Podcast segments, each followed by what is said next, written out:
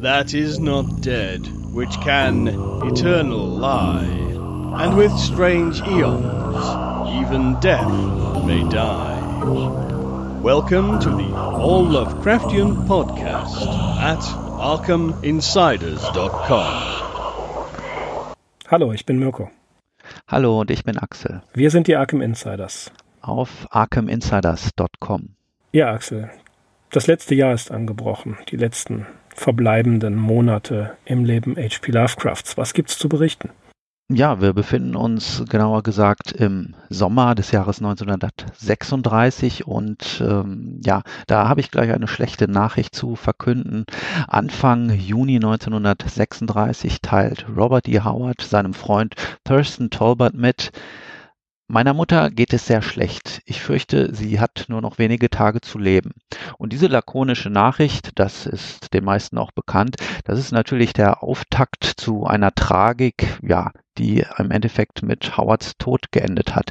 Denn er hat sich kurz danach ähm, ins Auto gesetzt und sich erschossen. Also eben dieser Robert E. Howard, dessen literarische Figuren, allen voran natürlich Conan der Barbar, über so stahlharte Nerven verfügten, konnte es offensichtlich nicht verkraften, dass seine Mutter Hester Jane Irving Howard im Sterben lag. Und sie selbst ist dann tatsächlich auch einen Tag nachdem er sich erschossen hat, das war am 11. Juni, ist sie dann verstorben diese Kurzschlussreaktion des gerade mal 30-jährigen Howard, die hat natürlich Forschern und Fans immer wieder Kopfzerbrechen bereitet und sie lädt auch heute noch zu psychologischen Spekulationen ein.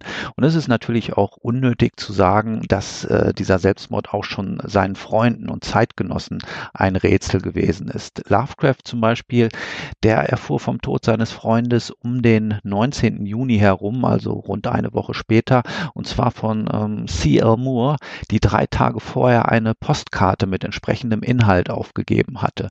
Weswegen Moore relativ schnell von diesem Ereignis informiert gewesen ist, das wissen wir heute gar nicht mehr. Uns interessiert jetzt auch Lovecrafts Reaktion. Die äh, bestand natürlich aus blanker Bestürzung. Er schreibt in einem Brief an Hoffman Price, Verdammnis, was für ein Verlust. Der Bursche hatte Anlagen, die sich selbst die Leser seiner Veröffentlichungen nicht auszumalen vermochten und die mit der Zeit durch irgendein volkstümliches Epos über seinen geliebten Südwesten Spuren in der richtigen Literatur hinterlassen hätten. Er war ein sprudelnder Quell an Belesenheit und Eloquenz auf diesem Gebiet und hatte die kreative Vorstellungskraft, die alten Tage wieder aufleben zu lassen. Mitra, was für ein Mann. Ich kann diese Tragödie nicht verstehen, obwohl in seinen Ressentiments gegen die Zivilisation stets eine verdrossene Note mitschwang.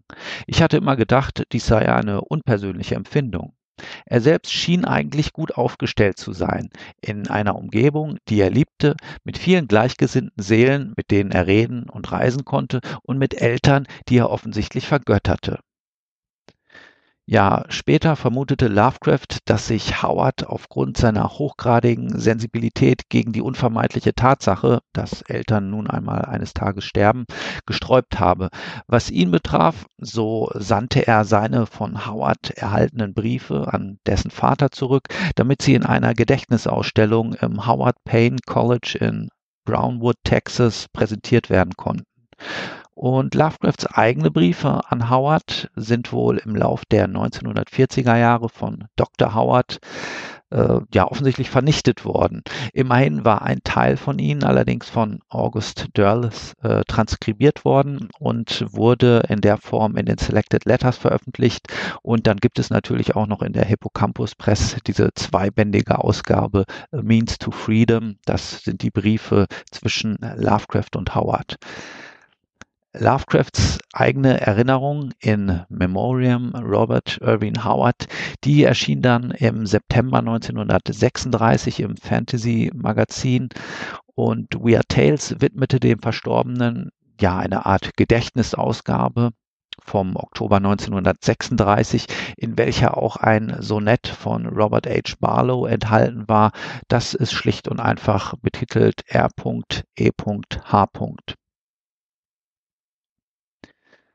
Ja, wenden wir uns wieder den Lebenden zu. Im Sommer 1936 erhält Lovecraft auch mehrfach Besuch, so zum Beispiel am 18. und 19. Juli von Maurice W. Moe. Den hatte er seit 1923 nicht mehr getroffen und dabei war auch Moes Sohn Robert, den hatte Mirko ja schon beim letzten Mal erwähnt, welcher in der komfortablen Lage war, einen fahrbaren Untersatz sein, Augen zu, sein eigen zu nennen, sprich also ein Auto. Und so wurde also mit diesem Auto verschiedene Ausflüge unternommen, zum Beispiel durch den Roger Williams Park oder nach der Warren Bristol Region, die Lovecraft schon im Jahr zuvor mit Robert besucht hatte. In Warren, wo die berühmte Eisdiele steht, wird zu Mittag gespeist, das, ja, der Name sagt es schon, aus nichts anderem als Eis besteht. Lovecraft verdrückt hier einmal wieder die größte Menge, nämlich drei Portionen, ohne allerdings wirklich satt geworden zu sein. Am 28. Juli traf dann Lovecrafts junger Freund Robert H. Barlow ein in Providence, ohne den wir in den letzten Folgen gar nicht mehr auskommen. Der Grund seines Aufenthalts waren äh, die schon genannten familiären Probleme, die dazu führten, dass er Florida verlassen musste und zu Verwandten nach äh, Leavenworth in Kansas zog. Lovecraft, der ja selbst Wochen, wenn nicht sogar Monate in Florida bei den Barlows verbracht hatte, konnte sich nun revanchieren und ganze vier Wochen lang den Gastgeber machen. Und dieser Rollenwechsel, der war eigentlich nicht unbedingt äh, zu Lovecrafts Vergnügen, wenn man einem Brief glauben darf, den er am 19. September des Jahres an eine Kundin schrieb. Dort heißt es nämlich, beim Pollocks. Das Kind nahm ein Zimmer im Boardinghaus gegenüber, aber trotz seiner Freiheiten erforderte er konstante Aufmerksamkeit. Dieses oder jenes Museum oder Buchladen mussten ihm gezeigt werden. Er musste einen neuen Einfall oder ein Kapitel in seinem künftigen monumentalen Roman diskutieren und so weiter und so weiter. Was hätte ein alter Mann tun sollen, besonders da Bobby im letzten Jahr und dem davor ein so großzügiger und beflissener Gastgeber gewesen ist? Joshi räumt an dieser Stelle ein, der Fairness halber muss gesagt werden, dass Lovecraft mit seiner Arbeit für diese besagte Kundin spät dran war und er sich hier also ein bisschen versucht hat herauszureden. Tatsächlich gibt es keinen Grund zu glauben, er hätte sich nicht über Barlows Besuch gefreut. Dabei verziehe er ihm sogar seinen wilden Schnurrbart und den Backenbart. Wie wir wissen, Gesichtsbehaarung, Bärte etc. gehörten nicht so zu Lovecrafts Vorlieben. Am 5. August stieß dann noch ein weiterer, weiterer Besucher zu den beiden hinzu und hierbei handelt es sich um den berühmt-berüchtigten Adolphe de Castro, der von Boston kam, wo er die Asche seiner Frau dem Meer übergeben hatte. De Castro war nun schon in den 70ern und Joshi schreibt, er sei ein Broken Man, Broken Man gewesen. Ähm, De Castro war in den letzten Jahren immer mal wieder an Lovecraft mit einer Reihe von unrealistischen Projekten herangetreten, zum Beispiel mit einer Anthologie von historischen und politischen Essays, die New Wave heißen sollte. Und in einem dieser Texte behauptet er, dass Jesus Eltern germanischer und jüdischer Abstammung gewesen sein sollen. Da Lovecraft mehrere Fehler in der Darstellung römischer Geschichte entdeckte, war er dem Projekt gegenüber skeptisch eingestellt und dementsprechend hat sich die Sache dann auch zerschlagen. Davon war jedoch keine Rede im Sommer 1936. Ähm, stattdessen begab sich das Trio Lovecraft, Barlow und De Castro am 8. August auf den St. John's Kirchhof der Benefit Street, eben dort, wo sich Edgar Allan Poe und Sarah Helen Whitman 90 Jahre zuvor getroffen hatten. Und die bedeutungsvolle historische Atmosphäre des Ortes brachte die drei dazu, jeweils akrostische Gedichte zu verfassen. Also Gedichte, bei denen die Anfangsbuchstaben der jeweiligen Verszeilen einen eigenen Sinn ergeben. In diesem Fall natürlich den Namen Edgar Allan Poe.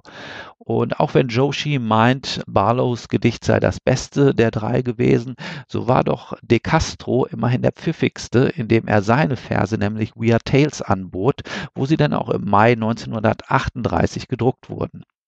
Als Lovecraft und Barlow davon erfuhren, dass er eben erfolgreich der Zeitschrift seine Verse angeboten hatten, äh, schickten sie ihre Gedichte ebenfalls hinterher, aber Farnsworth Wright war mit einem von diesen Stücken vollauf zufrieden und den beiden anderen blieb ja nichts anderes übrig, als einmal mehr die Fanzine-Szene zu beliefern. In diesem Fall den Science Fantasy Correspondent, wo die Sachen in der März-April-Ausgabe 1937 erschienen sind. Auch andere von Lovecrafts Kollegen, die Wind von diesen äh, Akrostikons er erhalten hatten, sprangen auf den Zug auf. Maurice, äh, Maurice W. Moore zum Beispiel schrieb ein eigenes Sonett und veröffentlichte dieses zusammen mit den anderen drei in einer eigenen hektografierten Publikation die den Titel trägt Four Acrostic Sonnets on Edgar Allan Poe. Ende des Jahres schrieb auch der Schriftsteller Henry Kuttner ein entsprechendes Sonett und alle fünf genannten Werke sind abgedruckt in dem Fanzine Crypt of Cthulhu in der Nummer 57. Das ist die St. John's Eve Ausgabe von 1988. Und als ich eben mal auf dem Crypt of Cthulhu Archiv nachschauen wollte, ob vielleicht diese Ausgabe oder dieser Text, wo die äh, fünf Gedichte enthalten sind, ähm, möglicherweise online ist, musste ich zu meinem Entsetzen feststellen und zum Entsetzen aller Arkham Insiders, dass das Crypt of Cthulhu Archiv nicht mehr online ist. Also ja, äh, wer es sich damals vielleicht auf eine oder andere Weise äh, auf den Rechner gezogen hat, ist gut dran, aber wenn ihr die Seite ansteuert, dann ja, werdet ihr da nicht mehr drauf stoßen.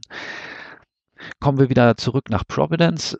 Während Barlows Aufenthalt in Providence wurde an einer mittlerweile legendären Erzählung gearbeitet, nämlich The Night Ocean, bei welcher man bis vor 20 Jahren oder so gar nicht wusste, wie genau die Zusammenarbeit äh, zwischen Lovecraft und Barlow hier vonstatten gegangen ist. Tatsächlich ist Lovecrafts Anteil an dieser Story geringer, als man fr früher vielleicht vermutet hat. Darauf weisen jedenfalls entsprechende Briefzitate hin, ebenso wie das Typoskript der Erzählung, das vor einigen Jahren aufgetaucht ist. Sie ist auf Deutsch natürlich auch schon erschienen unter dem Titel Das Nachtmeer. Enthalten in dem Band der Lovecraft-Zirkel Horrorgeschichten erschienen damals noch im Blitz Verlag und herausgegeben von Frank Fester. Zu den Sachen, an denen Lovecraft im Sommer und Herbst 1936 noch arbeitete, gehört ein Booklet namens Well-Bred Speech, das seine Bekannte und Kundin Antillery Renshaw herausgab. Und Renshaw hatte offenbar eine eigene Schule gegründet und benötigte diese Broschüre ja als Lehrbuch für ihre Erwachsenenklassen. Lovecraft sollte hier sowohl als Autor als auch als Lektor tätig sein diese Arbeit an der Broschüre, die fiel genau in die Zeit der sommerlichen Aktivitäten Lovecraft, speziell als er Barlow zu Besuch hatte. Ähm, er selbst hat diese Arbeit, glaube ich, auch völlig unterschätzt und konnte insgesamt nur sehr wenig Zeit darauf verwenden. Und ja, er musste tatsächlich mehrmals die Deadline reißen. Am Ende, als es hieß, also zum 1. Oktober sei nun wirklich der endgültige Abgabetermin, hat er die Arbeit an äh, diesem Lehrbuch in einem 60-Stunden-Marathon beendet. Und ähm, ja, seiner Meinung nach wäre Renshaw ein Geizhals gewesen, wenn sie ihm dafür weniger als 200 Dollar zahlen würde. Tatsächlich bekam er nur die Hälfte davon, also 100 Dollar. Das war allerdings auch seine eigene Schuld, denn er war von seinem ursprünglichen Preis, der betrug 150 Dollar, abgerückt aufgrund der diversen Verzögerungen, die nun mal unleugbar auf seinem eigenen Mist gewachsen waren. Sein nennenswerter Beitrag an diesem Lehrbüchlein ist das letzte von insgesamt zehn Kapiteln. Das ähm, heißt What Shall I Read? So heißt es in der gedruckten Form und in seiner ursprünglichen Form Renshaw hat es nämlich schließlich überhaupt nicht verwendet oder mit in die Auswahl genommen, ist es uns als Suggestions for a Reading Guide erhalten. Erstmals bei Arkham House in den 60er Jahren veröffentlicht, glaube ich, und mittlerweile in den Collected Essays natürlich versammelt.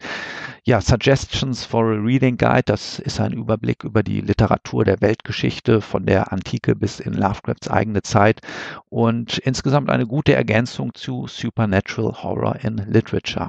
Neben den genannten äh, müssen noch einige weitere Namen genannt werden, mit denen Lovecraft während seines letzten Lebensjahres Kontakt hatte. Unter ihnen zum Beispiel der ja, ich habe ihn auch schon genannt, Henry Kuttner, der 1936 ein Gedicht in Weird Tales veröffentlicht hatte. Und Kuttner gehörte zu denjenigen Mythosautoren, die wahrscheinlich früher oder später auch noch in Deutschland bekannter werden könnten. Zurzeit ist, zumindest soweit ich es sehe, nicht viel von ihm erhältlich, zumindest nicht auf dem Gebiet der äh, Lovecraft beeinflussten Fantastik. Er hat nachher auch noch Fantasy und Science Fiction geschrieben. Da sind einige Bücher zu erhalten, aber Henry Kuttner, das wäre wirklich so ein Kandidat, wo man mal ähm, ja die gesammelten von Lovecraft beeinflussten Stories sammeln könnte und sie in einer schönen deutschen Ausgabe bringen könnte. Zu Willis Conover, da bin ich eigentlich der Falsche, um über den was zu erzählen. Ähm, vielleicht kommt Mirko irgendwann nochmal auf den zu sprechen, denn ähm, ja, du stehst ja in Kontakt mit seiner Enkelin, richtig? Mit seiner Nichte, in der Tat. Mit seiner Claire Nichte, Conover, okay. Ge genau, Claire Conover, die in Providence tatsächlich lebt, mit der ich hin und wieder äh, Kontakt habe. Wir schreiben uns gegenseitig. Und sie sagte, dass sie, bis sie nach Providence gezogen ist, gar nicht wirklich wusste, dass dieser Willis Conover, ein junger Mann, der mit Lovecraft intensiv in Kontakt stand, vor allen Dingen in den letzten Lebensjahren, dass die dies äh, ein so wichtiger Mensch war. Sie ahnte, das ist ihr Großonkel und äh, wenn ich mich richtig erinnere, hat sie auch erzählt, dass er ein begnadeter Jazzmusiker war. Über Willis Conover werden wir in der Tat auch später in, äh, nochmal berichten, denn Willis Conover hat in den letzten Jahren einen sehr intensiven Kontakt zu Lovecraft gepflegt. Und ich komme gleich noch mal kurz zu Willis Conover. Lass dich erstmal weiterfahren. Axel. Okay, alles klar. Hm, okay. Im äh, November 1936 hörte Lovecraft dann erstmals etwas von einem gewissen Fritz Leiber, der ihm ein Gedicht und seinen Kurzroman Adept's Gambit zugesandt hatte. Adept's Gambit, das ist die erste Geschichte um die beiden bekannten Fantasy-Charaktere Faft und der graue Mausling. Und obwohl Lovecraft ja kein ausgesprochener Fantasy-Fan war, lobte er diese Geschichte. Ja, Fritz Leiber und Lovecraft, das ist auch eine Story für sich. Also Fritz Leiber als Schriftsteller sowieso. Und auch wenn sie nur kurz korrespondierten, hat Leiber ähnlich wie Robert Bloch und andere Lovecraft jede Menge zu verdanken.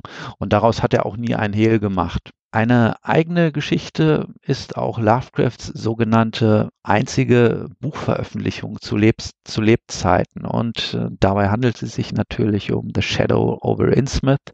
Die Geschichte ist auch mehr oder weniger bekannt. Das wurde veröffentlicht von einem gewissen William L. Crawford und gesetzt wurde der Text bei einer Lokalzeitung in Everett, Pennsylvania. Und dieser Text, der war teilweise so voller Fehler, dass einzelne Seiten komplett neu eingerichtet werden mussten. Und wer einmal Fotos von dieser natürlich unglaublich raren Ausgabe gesehen hat, der weiß, dass es sich um ein, ja, schon äußerlich nicht ansehnlich gemachtes Buch handelt. Das hat ungefähr den Charme eines schlecht äh, gemachten Print-on-Demand-Werks. Und am besten sind tatsächlich hier noch die Illustrationen von äh, Frank Utpate oder Adpate, der nachher auch viel für Arkham House illustriert hat. Als Lovecraft jedenfalls den Druck dieses Buches im Herbst des Jahres in den Händen hielt, entdeckte er immerhin nochmal 33 Druckfehler und das sind angeblich immer noch nicht alle. Also andere Leute haben noch mehr herausgefunden. Von den insgesamt 400 gedruckten Büchern wurden nur 200 gebunden weil William L. Crawford das Geld ausgegangen ist, um die restlichen auch noch binden zu lassen. Und äh, selbst eine Anzeige in den Weird Tales konnte den Verkauf nicht recht ankurbeln. Das äh, gute Stück wurde damals für einen Dollar angeboten und so ging die Sache mehr oder weniger sang- und klanglos unter. Aber wie gesagt, wer heute im Besitz eines solchen Exemplars ist, kann sich glücklich schätzen. Ja, mit dieser traurigen Geschichte endet eigentlich auch so Lovecrafts offizielle Karriere als Schriftsteller. Er selbst betrachtete sie zu dem Zeitpunkt auch schon mehr oder weniger als beendet. Auch wenn Ernest A. Atkins schreibt, dass ihm Lovecraft vor seinem Tod noch einmal von einem ambitionierten Projekt gesprochen habe, Magnum Opus, so drückt er sich aus. Dabei soll es sich um eine okkulte Neuengland-Story gehandelt haben, also eher wieder ein Schritt weg von den Science-Fiction-Tendenzen der letzten Jahre.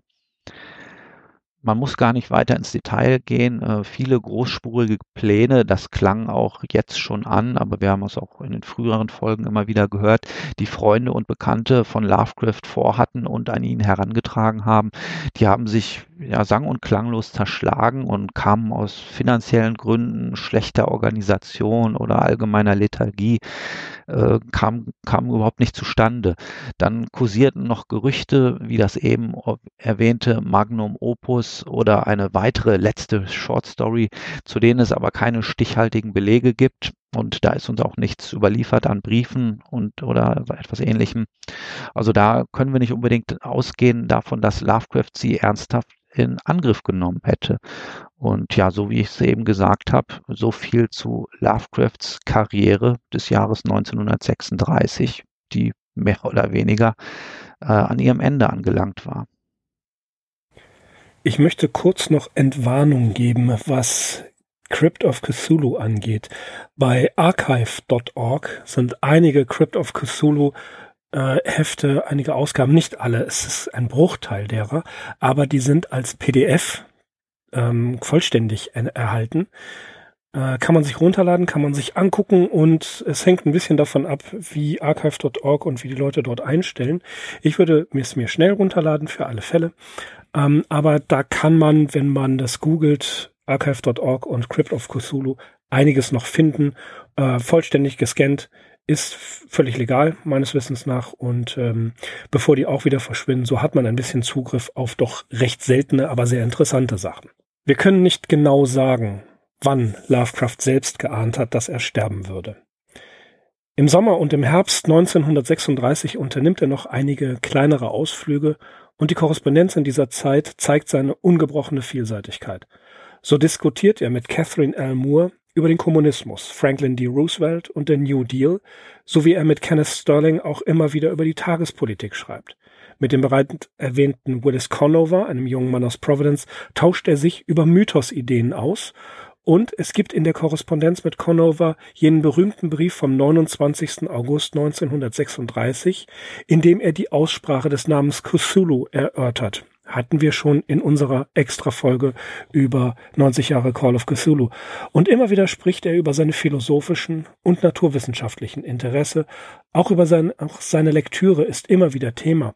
Wie zum Beispiel in einem Brief an Fritz Leiber vom 19. Dezember 1936, in dem er über Olaf Stapletons Roman Die letzten und die ersten Menschen diskutiert.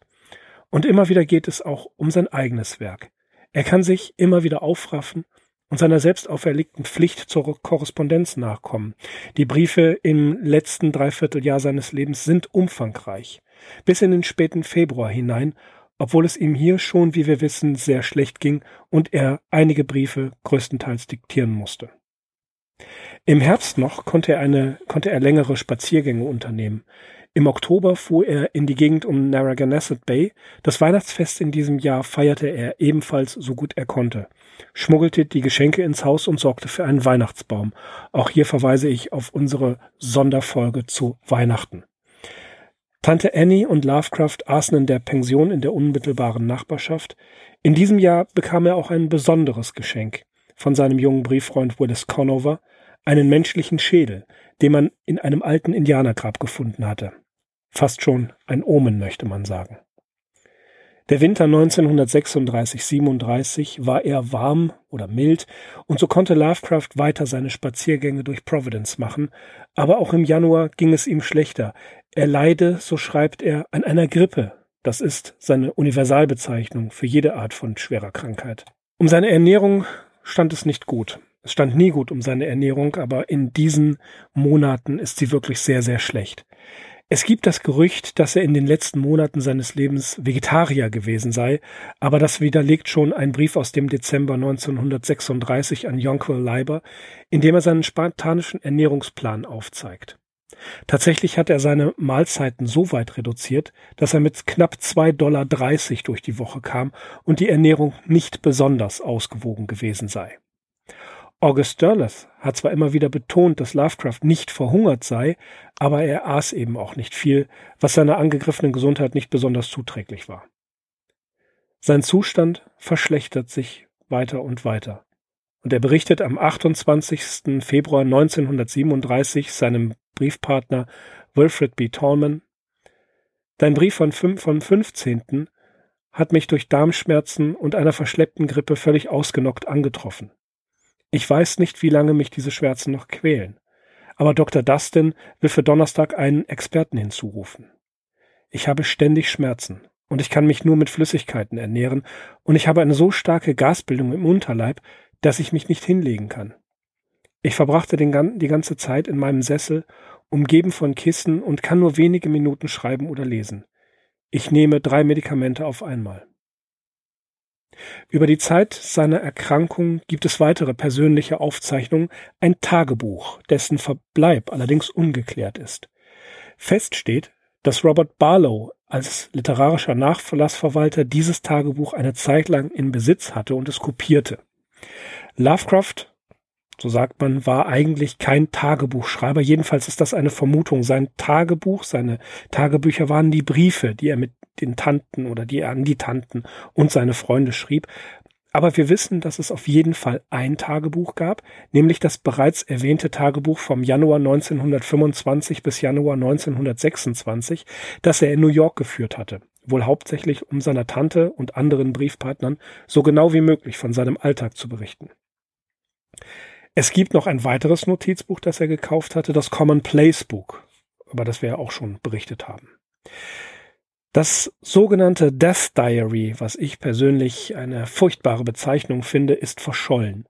Es wäre, so vermutet Kenneth W. Fake, heute vermutlich 50.000 Dollar wert, wegen seines persönlichen Inhalts und weil es die letzten persönlichen Aufzeichnungen H.P. Lovecraft sind. Als Lovecrafts Bücher nach seinem Tod und dem Tod seiner Tante Annie 1941 dem Buchhändler H. Douglas Dana angeboten wurden, hat er es entweder übersehen oder es befand sich längst im Besitz einer anderen Person. Mary V. Dana, Douglas Frau, erinnert sich 1945 tatsächlich noch sehr, sehr lebhaft an H.P. Lovecraft, wiewohl er in dem Buchladen oft verkehrte, aber wenig mit ihnen sprach. Bei August Derleth hat sich dieses Death Diary nicht aufgefunden und es gehört nicht zum Lovecraft, äh, zum Nachlass Lovecrafts, der in der John High Library aufbewahrt wird. Außer der Abschrift, die Barlow für einen Brief an Derleth anfertigte, haben wir nichts. Kenneth W. Fake vermutet, dass das Buch entweder von Tante Annie oder auch von Barlow vernichtet sein könnte, weil die Erinnerungen darin zu schmerzlich gewesen seien. Das Buch selbst enthält neben einigen Aufzeichnungen über seinen Gesundheitszustand auch eine Liste mit Adressen, teilweise von Leuten, die der Forschung bis dato unbekannt waren und deren Biografien Kenneth W. Fake teilweise sehr genau rekonstruieren konnte. Kann man lesen im Lovecraft Annual 2012. Da gibt es den kleinen Artikel von Kenneth W. Fake über das sogenannte Death Diary. Die Abschrift selbst ohne die Adressen nimmt im Band Collected Essays Nummer 5 nur zwei Seiten in Anspruch. Die ersten beiden Januartage waren noch einigermaßen ausführlich, aber dennoch in Kurzform dokumentiert, ähnlich wie im New York Tagebuch. Dann werden die Einträge sehr spärlich, nur noch wenige Stichworte. Verdauungsprobleme und körperliche Schmerzen werden notiert. Als Beispiel sei der 2. März 1937 zitiert. Schmerzen, schläfrig, starke Schmerzen, ausgeruht, große Schmerzen. Das Tagebuch endet am 11. März 1937 mit dem Eintrag Schmerz. Dr. Jones nimmt Blut ab. Ein Bad genommen. Schmerzen. Elektrisches Heizkissen. Annie Gamble gerufen. Das war der letzte Eintrag. R. Allen Everett hat viele Jahre später diesen Arzt ausfindig machen können, der und äh, ihn zuletzt zu, zu Lovecrafts letzten Tagen befragen können. Es handelt sich um den Arzt Dr. Cecil C. Dustin. Dr. Dustin berichtet, dass Tante Annie vollkommen hilflos war und nicht so recht wusste, was zu tun sei. In den Krankenhausaufzeichnungen ist einer, ist von einer Karzinomatose des Dickdarms und einer chronischen Nierenerkrankung, einer Nephritis die Rede. Sein körperlicher Zustand wurde immer schlechter. Er war schwach und blutleer. Er konnte nur noch sehr schlecht schlafen, wie wir gehört haben, litt unter ständigen Schmerzen, dass er sich mit vielen Kissen in seinem Morris-Sessel etwas Ruhe zu gönnen versuchte. Am 27. Februar raffte er sich auf und überarbeitete eine Erzählung für Dwayne Rimmel, musste aber immer wieder Ruhepausen einlegen, weil er, nicht nur, weil er sich nur noch sehr schwer konzentrieren konnte. Tante Annie schickte am 16. Februar nach Dr. William Lessel Lead, der zusammen mit Dr. Dustin seine Praxis in der Thayer Street 199 hatte, und Dr. Dustin kam auch in die College Street, untersuchte Lovecraft und erkannte, dass Lovecrafts Krebserkrankung nicht mehr heilbar war. Es handelte sich um Magen- und Dickdarmkrebs, der das untere linke Bauchviertel und auch die Leber befallen hatte. Am 27. Februar rief Tante Annie Dr. Dustin abermals zu ihrem Neffen, da die Schmerzen immer schlimmer wurden und die verschriebenen Medikamente nicht halfen. An diesem Tag informierte Dr. Dustin Lovecraft, dass er unheilbar krank sei und der Tod unausweichlich ist. Am Tag darauf, den 28. Februar, wird der Brief an Tormen aufgegeben, aus dem ich oben zitiert habe. Diesen Brief hat er noch handschriftlich mit schwachen, immer wieder nachgezeichneten Buchstaben verfasst und es ist der letzte zur Post gegebene persönliche Brief Lovecrafts. Aber konkret wird er auch seinen Freunden gegenüber nicht. Denn die weiteren kurzen Postkarten, die er schreibt, diktiert er Tante Annie und er möchte die alte Dame nicht beunruhigen und sagt ihr nicht, wie es wirklich um ihn steht. Mit ihren 70 Jahren fiel es ihr körperlich schwer, ihrem Neffen zu helfen, wenn er, der nicht mal mehr alleine durchs Zimmer gehen konnte. Am 1. März fand Dr. Dustin seinen Patienten im halbkomatösen Dämmerzustand vor, aus dem er nur gelegentlich erwachte, und am 3. März fand er die Kraft, seinen Freund Harry Brobst und dessen Frau zu empfangen. Brobst selbst war Internist und machte sich über den Zustand seines Freundes auch keine Illusion. Am 6. März waren die Schmerzen etwas weniger, aber Lovecraft litt immer noch unter Ödemen, dem angeschwollenen Bauch und Gelenkschmerzen.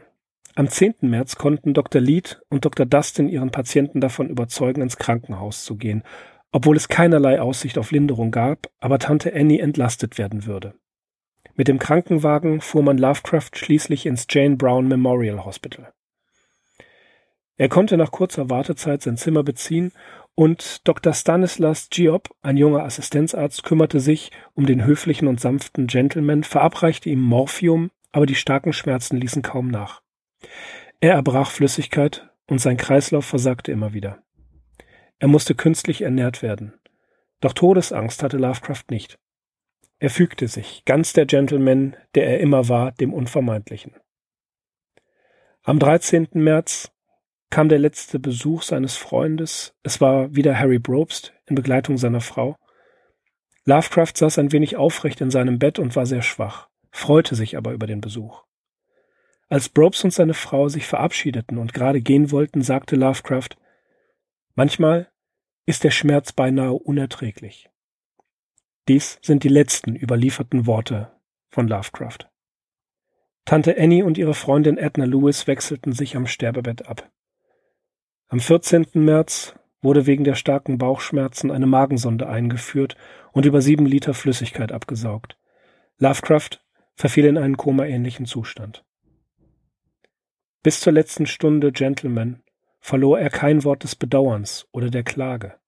Wie ein Stoiker und mit großer Gelassenheit sah er dem Tod ins Auge. Er hatte weder Angst, noch bedauerte er sein Ende oder gab sich mystischen Hoffnungen auf einen jenseitigen Zustand hin. In den frühen Morgenstunden des 15. März 1937 verstarb Howard Phillips Lovecraft.